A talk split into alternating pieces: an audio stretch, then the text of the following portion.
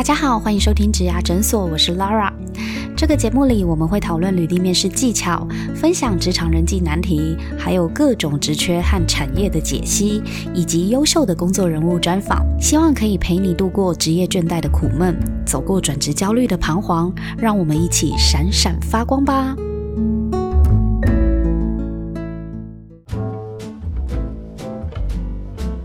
！Hello，大家好，欢迎收听植牙诊所，我是 Lara。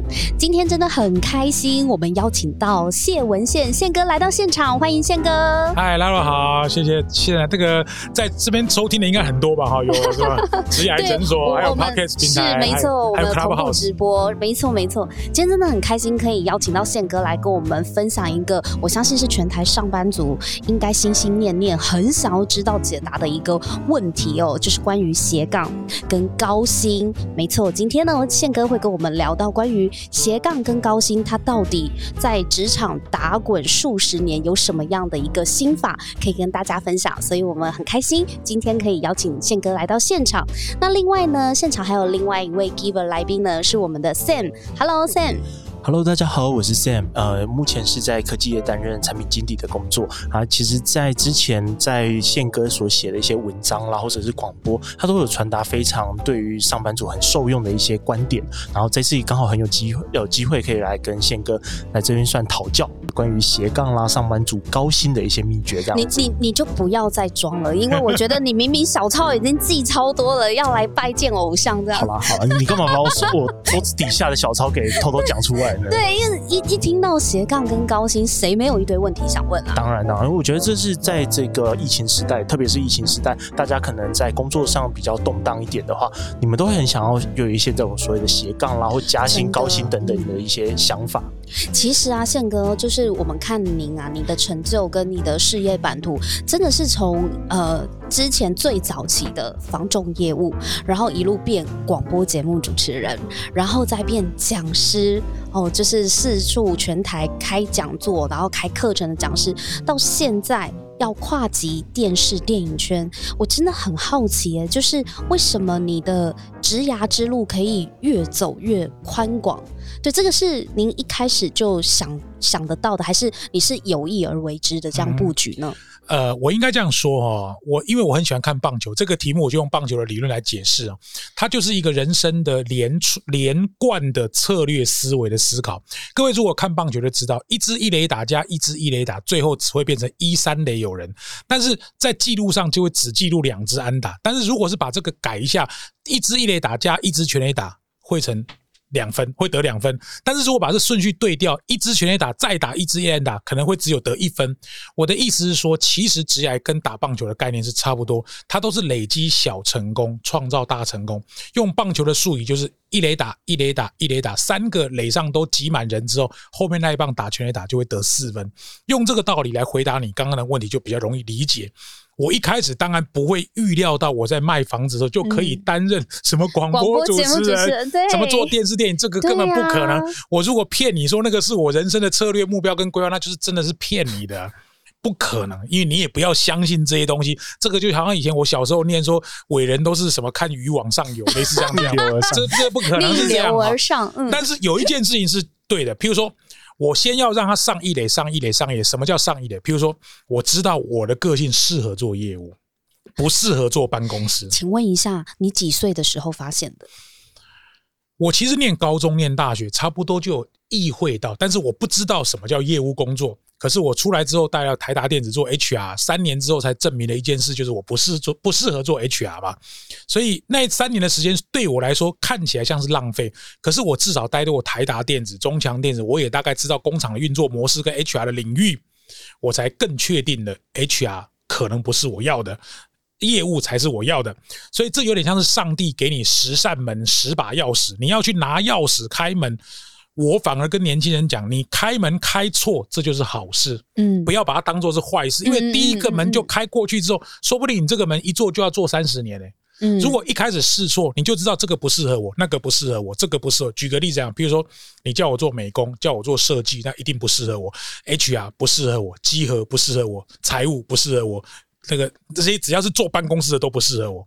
后来我才慢慢发现，因为我的大学同学很多人都在做做业务，嗯那时候最多的就是保险、汽车跟直销，还有房仲。你的大学同学啊大就是毕业之后都在做对业务，，逢甲嗯大学气管系毕业，我当时有一个很好的同学，他就是做房仲，可是他没有在这么大的公司上班，他就跟我讲说，你要赚钱最快，要么就是做房仲，要么就是做保险，要么就是跑去卖车子。那我当然，因为我父母亲两个人都在做保险，我就不嗯想跟他们做一样的工作。那卖车子我其实没有那么高的兴趣，房子是当时新一房屋广告打很大嘛，我去应征，没想到就录取。我也是误打误撞，你不要以为说我一开始就觉得新一房屋很大，新一房屋跟永庆哪个大，那时候我根本不知道啊、可是为什么你会有感觉自己的特质适合做业务啊？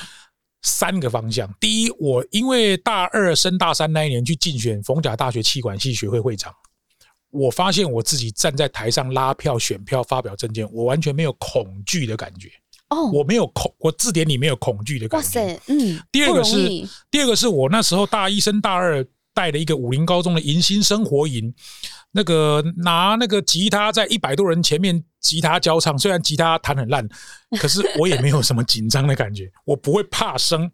第三个就是以前我们那个年代，爸爸都会告诉你说：“阿姨好，伯伯好，什么叔叔伯伯好。”我对于那种陌生人给我的 comment，我其实不惧怕的，我也不怕说跟陌生人打交道，这这个是哪来的自信？没有可能就 DNA 吧。哦，你觉得天生有这样相信的特质天？赋，我蛮相信天赋。老天爷一定给你设定一组密码，这个嗯密码你要用一辈子想想办法把它解开。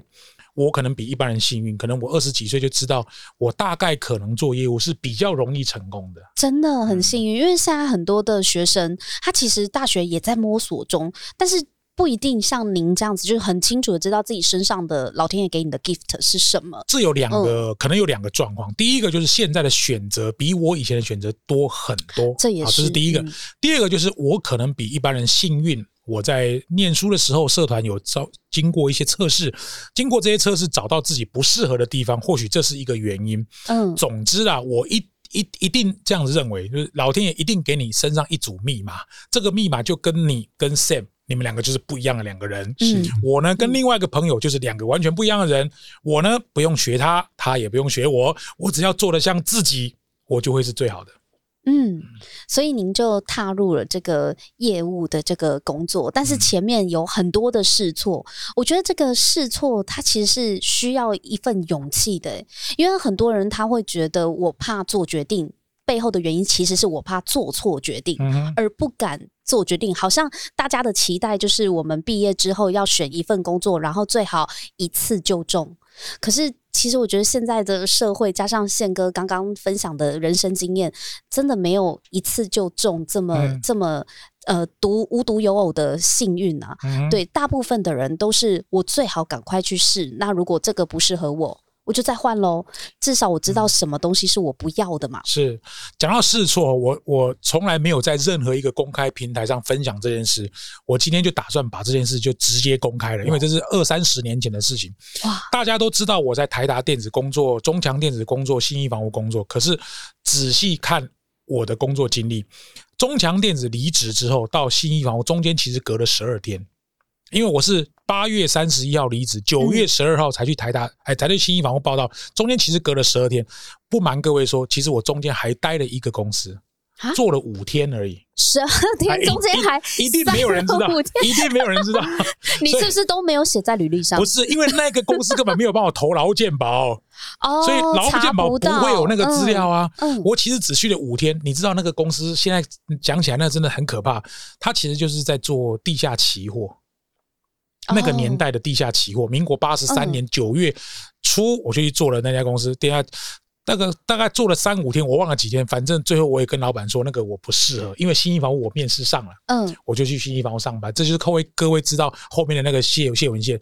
所以刚刚讲到试错，你以为我一开始就是会卖房子吗？最好是的，怎么可能？你你看起来天生就是没有，我其实也去地下期货做了三五天啊，只是我根本就觉得他也没有帮我投劳健保，那我就跟他说老板离职，我也没有领薪水，我就走了啊、哦，所以其实这难道不叫试错吗？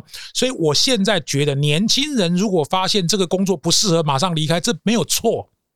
错是错在你都没有跟老板讲，这样不行。比如说，嗯假设你觉得这是不适合，你应该跟老板说，这是这个不是我适合的工作，而且我新一房录取，那他能说什么？他就你劳健保都没有帮我加保嘞，现在看起来那是违法。嗯后来我就比较容易理解年轻人的想法哦，他其实他不知道怎么跟你沟通，或者是他觉得那个根本不是他要的，所以其实我很幸运啊，在幸运之前，我也用一把钥匙开错了一家所谓什么地下期货 期货公司对，对啊，这个我从来没有跟大家讲，书上我也没有写。可是，那你会不会觉得年轻人就是很快速的呃试错，然后过了几个月或是未满一年就换下一份工作，你会觉得是他们抗压力不足吗？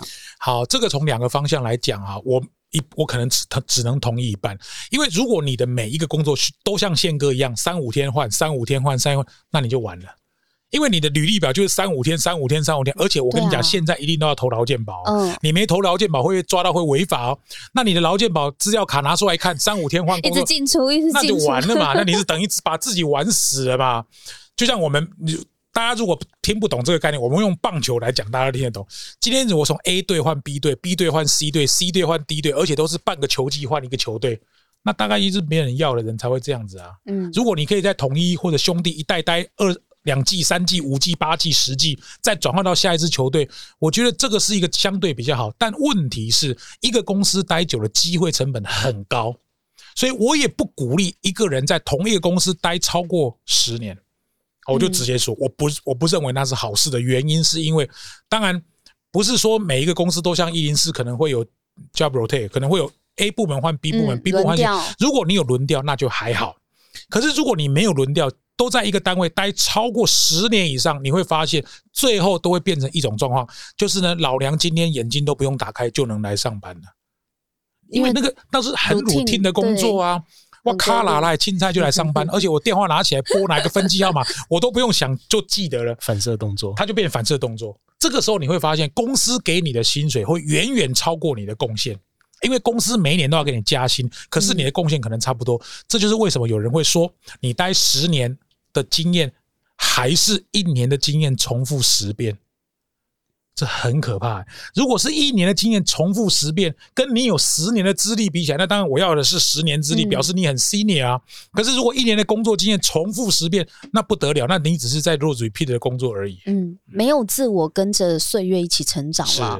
对，不过这个确实很多的职场上面，大家为什么说会有中年转职危机、中年失业危机？很大的原因也是在这边。嗯，所以我鼓励哈，其实你在三十五岁以前可以换个两三个都没关系。像我是在三十八岁以前做五个工作嘛，嗯那这五个其实就分两大类：幕僚类跟业务类。业务类换过 A、B、C 三家公司，幕僚类有 A、B 两家公司。我自己知道我的 capacity 在哪里，然后我真的要转换跑道的时候，三十八岁出来创业就直接走业务领域，然后直接挑战跟 HR 背景训练相关的工作，最后组合成我现在的 portfolio。那我想问一下啊，那是从业务力跟 HR 相关的这样子的一个结合，因为最后也有做就是培训嘛，或是课程的部分。但是后续的发展，像您今年初你也开始跨足电视圈，还有之前棒球电影的规划，这又是怎样的一个契机让你开外挂嘞？对、我就好像这个开另开视窗，岔路，那个对是这不在职业规划，这算是走歪的一种吗？啊歪掉，彻底歪掉。为什么呢呃？我嗯应该很诚实的讲，因为这个事情已经过了吧。就是当然，你周边会有一些朋友，他们会有每个人有每个人的梦想。当时我们就几个对于棒球或者对于电影有一些憧憬的朋友组合在一起，然后当然也有遇到了一些很好的机缘，我们就组了电影公司。做下去之后才发现，哇塞，真的跳出舒适圈，真的不是不是这么容易。真的，我跟你讲，我现在这辈子做过最困难就。这个选举以外啊，就假设我有一天我要出来选举，我觉得选举应该最难。第二难的大概就是电影的啦，嗯因为电影说实在，我是公司的负责人嘛，每一个案子我几乎都要亲身参与。说实在，你听不太懂，你也要假装你听懂啊。好，那这个我觉得困难度真的很高，隔行如隔山，真的隔行如隔山，因为这个距距离我的专业是差距比较远。那那为什么会挑电影这一个项目这个挑战？我应该应该这个话倒过来讲，应该是说我们喜欢棒球，嗯然后喜欢电影。我们如果能够拍一支跟棒球有有关关的的电电影影，这是嗯我们要的。只是最后都走走走走走到电影去了，可是我们原来的棒球可能就它的淡化掉了。当然，我觉得有点可惜，因为今年五月份疫情来的时候，其实我们已经拿到一千万的文化部辅导金了哦。哇，再加上我自筹的金额也有一千万哦。资金已到位。对，就没有，这大概就是百分之四十五十。OK，然后也有两家公司愿意支持跟我们合作。但是疫情一来，你会发现未来三五个月，说不定能拍的几率也没有那么高。再加上我个人身体的状况也没有那么好，嗯，还有压力的关系。那时候今年五月份其实就彻底把我击垮。嗯，这个癌症指数，然后再加上筹资金的压力，再加上我自己对电影这个规划的把比把握的比例不到百分之四十，我其实就在三天内就把它决定要取消。嗯但是这件事情还好，另外还有一个电影电视在做哈、嗯。电视节目当然就是因为我跟刘幼彤、许浩宇，我们三个人对电视节目也有一些憧憬。嗯。但是哈，我讲到这里，我希望听这个节目的朋友，你一定要知道，就当你有想要做别的行业的时候，这就是我为什么我跨终于能终于能够理解什么有名的艺人，他赚了嗯几十亿之后，突然开餐厅都不会成功。好，还有卖面，就差不多都是这个概念，很难，因为它干拌面跟你原来的观念是不一样。完全不一样啊，隔行如隔山啊。所以我们去做了电嗯视，当然靠了很多人的帮忙，企业的赞助，然后东升给我们支持，然后再加上很多嗯啊帮我们推。虽然我不敢讲说我们做的很好，只是我这辈子其实没有什么遗憾的。有一天我的电视节目可以在东升三十二台频道播出。啊，我已经觉得很过瘾。你要问我要不要再做第二季？谢谢，再联络。没有，应该没有第二季，好辛苦啊！辛苦是辛苦，但是我我其实每一集都有看呢、啊，我真的很谢谢，我要告诉他我觉。得我觉得这是一个新的尝试了，而且的。呃，我觉得宪哥还蛮勇敢的，就是你真的是愿意去触碰你真的完全不熟悉的领域。嗯，那因为你真心喜欢这件事情，或是你想要推动培育某些人才，嗯对。但是因为我们在职场的这个转换的时候，我们的听众也常常问我们在职涯诊所发问嘛，会常常问我们说：“请问我兴趣可以当饭吃吗？”嗯当然不行。只是 就是不容易如果啦对，如果这件事情像宪哥你刚刚讲的，你喜欢棒球，喜欢电影，可是你真的要来拿钱出资出人力，要来筹拍一部棒球电影，那是另外一回事，嗯对不对？嗯嗯有因此消磨你的兴趣吗？你觉得？老实说，当然有啦，因为这个伤对我来说是一个嗯蛮大的伤，很很重的伤。因为伤的不只是心理，荷包这个我觉得还好，因为钱亏了亏了再赚就有了哈、呃，问你回答你刚刚问题说兴趣可不可以当饭吃？答案当然是不行哈、我要回答这个问题之前，先用另外一本书的另外一句话来讲这个答案。嗯呃，我曾经看过一本书叫《呃深度职场力》，《深度职场力》的作者他是一个电脑的博士，他说热情是什么？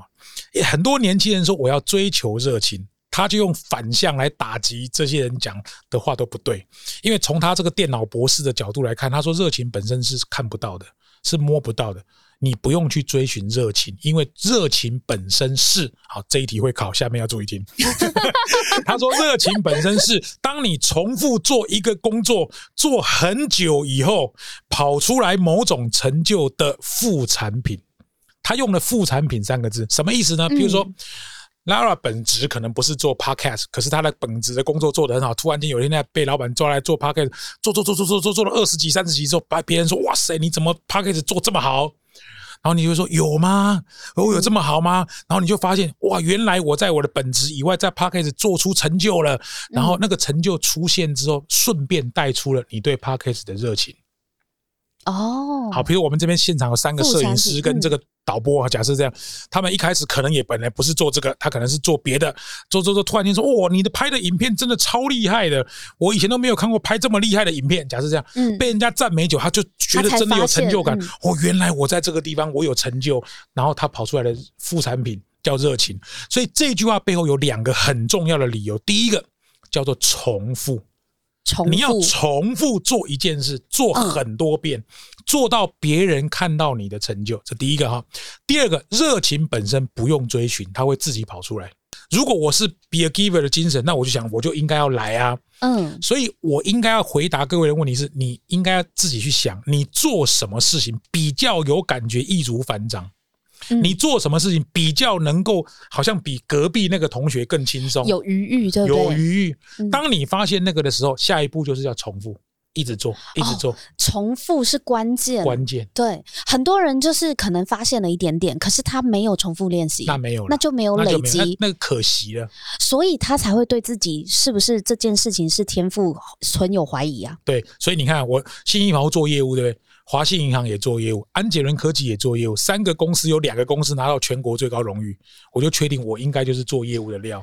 呃对对，这应该很明确了好，。所以人家就讲嘛，两件事情最难，就是第一个是把别人的钱放进我的口袋，这就是业务嘛哈。嗯，第二个就是把我的大脑的东西放进你的大脑，这就是讲师嘛。讲师那这两个领域我都做了，那你还有什么不会的？我很多事情不会，最困难的你拍片我。就不会啊，导播我也不会啊，拍那个什么上字幕我也不会啊，画画我也不会，美工我也不会，设计我也不会，我很还好。还好，你不会，上天是公平的，对，所以那让别人来做啊，一件事情不能靠我一个，大家一起来完成。都给你做，我们要做什么？对你有你的天赋，两项就好了对对。对把别人的钱放自己的口袋，把自己的脑袋放到别人的脑袋里。就是两个原则，真的真的。是啊，对，Sam 这边已经听到瞠目结舌了。是啊，因为刚 刚刚因为因为其实我没有做过业务啦，然后刚刚宪哥有分享一些业务的心法，我想要顺着这个刚刚宪哥分享的问一下。比如说，像现在的年轻人啊，如果想要想要做一些斜杠的事业的话，嗯那我们是不是其实就不要直接全职的去投入？因为套用刚刚宪哥的嗯方法，要不断的练习嘛对。那所以我们会是，比如说利用我们的下班时间，嗯或利用我们的假日，嗯我们不断的去尝试的。我想，我假设我突然想买嗯鸡排好了，嗯，那我可能就不断的尝试练习做鸡排，然后做到我身边的每个人都觉得好吃，是我再来把这个当成我新的下一步吗？还是嗯要怎么样做？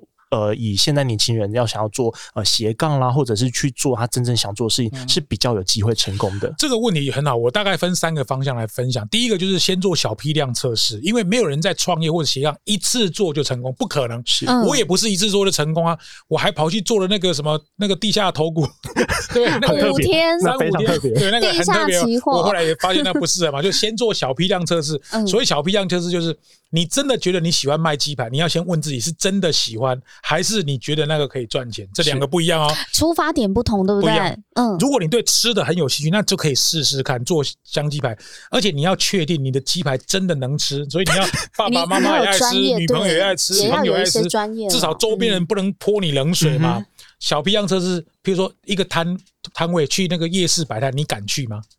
陌遇到陌生人，你敢跟他做生意吗？没做过，好像蛮有挑战的，对吧？五六十块一个很便宜的五六十块鸡排，你敢跟人家，人家跟你说老板要加了，然后他对对你这样大小声，你还还要笑笑跟他鞠躬说啊，拍谁我再帮你做一块，这个能受得了吗？好，类似这样小批量测试，如果测试过还过关，接下来才是第二个所谓商业规模嘛哈。这是先回答你第一个，你先做小批量测试。小批量测试。第二个就是哈，我觉得创业或者是斜杠很好的原则就是人多的地方不要去，意思就是你看到很多人都往那边去，你就不用去了，因为你不见得比较厉害。那怎么办？现在大家都往元宇宙去，有你说，好，那你我不去吗？那我就不懂，刚好 我我就那个可能就可能我的年龄也不适合我，或者我也不知道那是什么东西，我就不要做。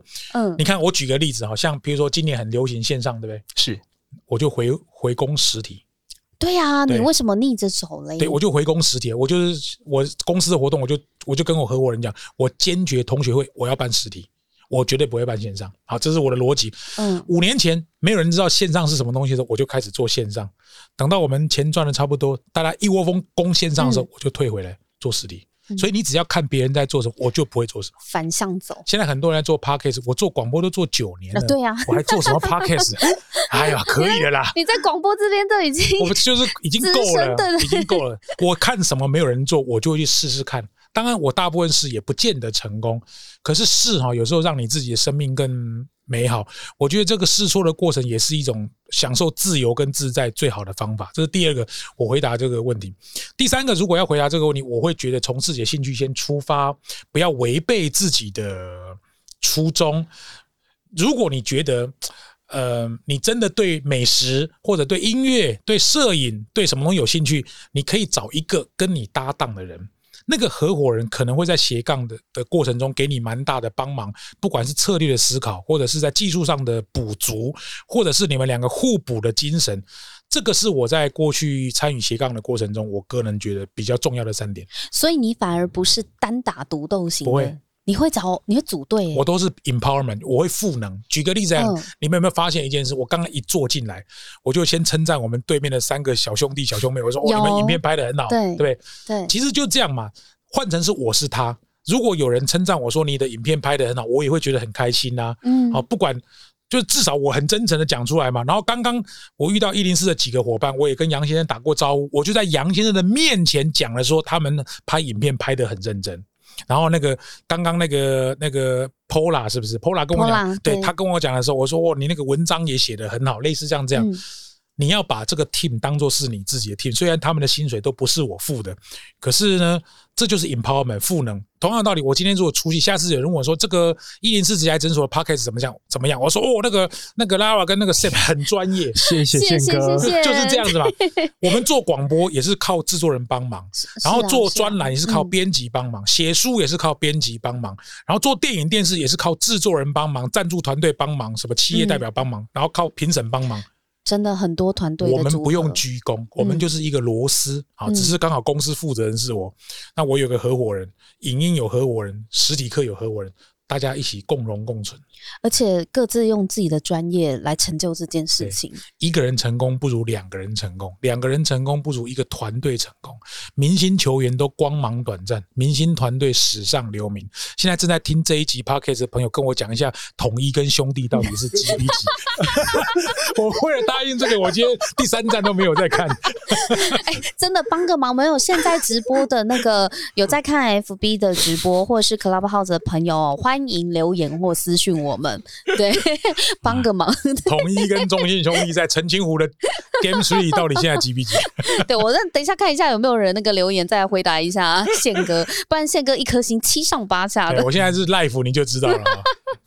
对，好，那这边有想要询问一下啊，因为其实宪哥在我们的掌声的影片里面讲了一句超级可爱的话，他说呢，勤快。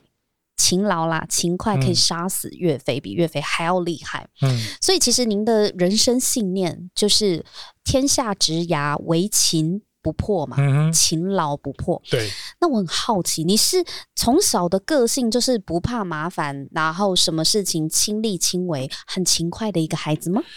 我算是啦。当然，我当然也有懒惰那一面，但是大致上，如果在工作岗位上，我是蛮勤劳的。比如说，我不会随便迟到，然后呃，当然偶尔还是做业务会有点摸鱼啊。但是勤快这件事，应该是我在业务的刚开始出发的时候，呃，受到启蒙恩师的带领。启蒙恩师对我在掌声影片里面讲嗯的就是那个勤快可以杀死岳飞嘛，他就告诉我们说你要多跑啊哈，下雨天是勇者天下，业务的案子都在外面嘛哈。嗯嗯嗯我在跟各位爆料一件事，以前我们在新一房屋上班，老板有时候多变态啊！他说我们业务哈，你是防重业务，皮鞋没有穿坏，怎么可以当防重业务？他叫皮鞋他叫我们哈新人来上，不是新，就是你只要买新皮鞋，嗯就要跟店长报备。那个那个皮鞋他就帮你拍张照，然后底部还要帮你拍张照，然后把那个照片那时候洗出来的贴在布告栏。啊，为什么？他就写说啊，谢文宪，民国八十三年八月六号，假设这样，新皮鞋签名啊，他就要看这双新皮鞋下一次坏掉是什么时候。他很变态耶！你如果两双两双都要拍，有三双就贴三双。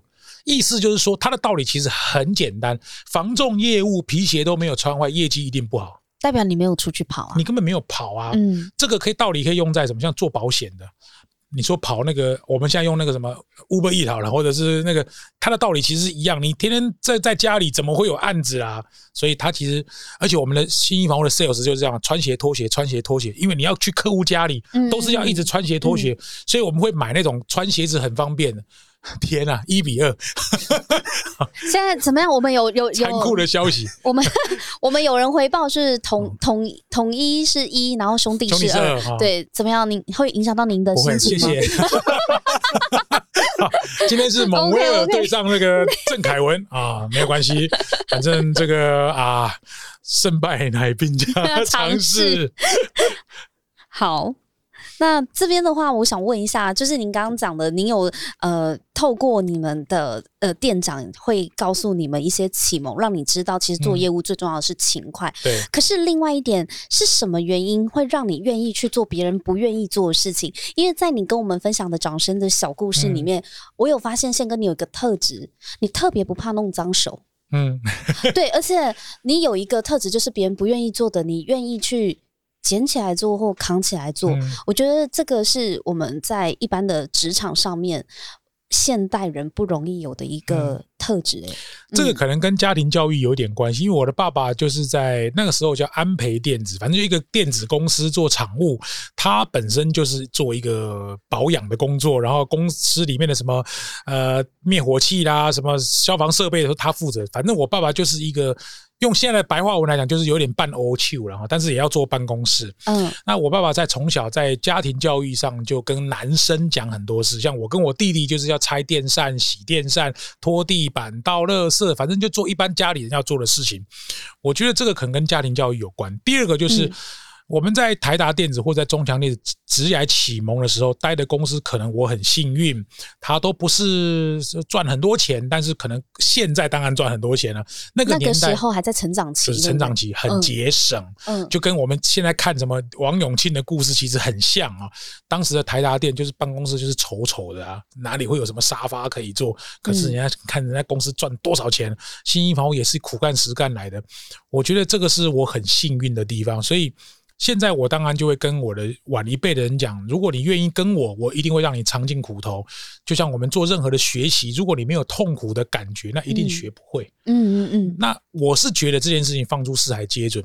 年轻朋友，如果你可能短时间之内吃不了苦，那我也可能我也不想花时间在你身上。我觉得你刚刚那句话好有霸气哦。如果你愿意跟我，我一定让你尝尽苦头。对啊，这个我在谁与争锋，我都跟我的嗯战队学员讲啊。可是我觉得这个背后其实是真的是爱之深责之切。如果我觉得他嗯随便，那我就我就说他好话就好。哦，你很棒，你超厉害，我就这样讲就好了。高高就好了。我没有必要得罪他嘛。如果你要跟我，我就会跟你说实话。这个嗯不行就是不行。所以真的要跟宪哥学东西，应该是宪哥求你骂我，快点骂我。当然我也会鼓励他。教练有教练的手法，就是我的目标是要让你前进，我怎么做会让你前进，这个我自己有我自己的一套。大家先别走，我们下一集继续讨论哦。如果你喜欢今天这一集的内容，别忘了到 Apple Podcast 帮我们打新评分和留言。假如你有更多问题想要问，欢迎到植牙诊所来发问哦。我们每周都会更新，欢迎你投稿想听的主题给我们。投稿链接在节目资讯栏里，请订阅 Podcast 频道和追踪我们的 IG。我们下次见喽，拜拜。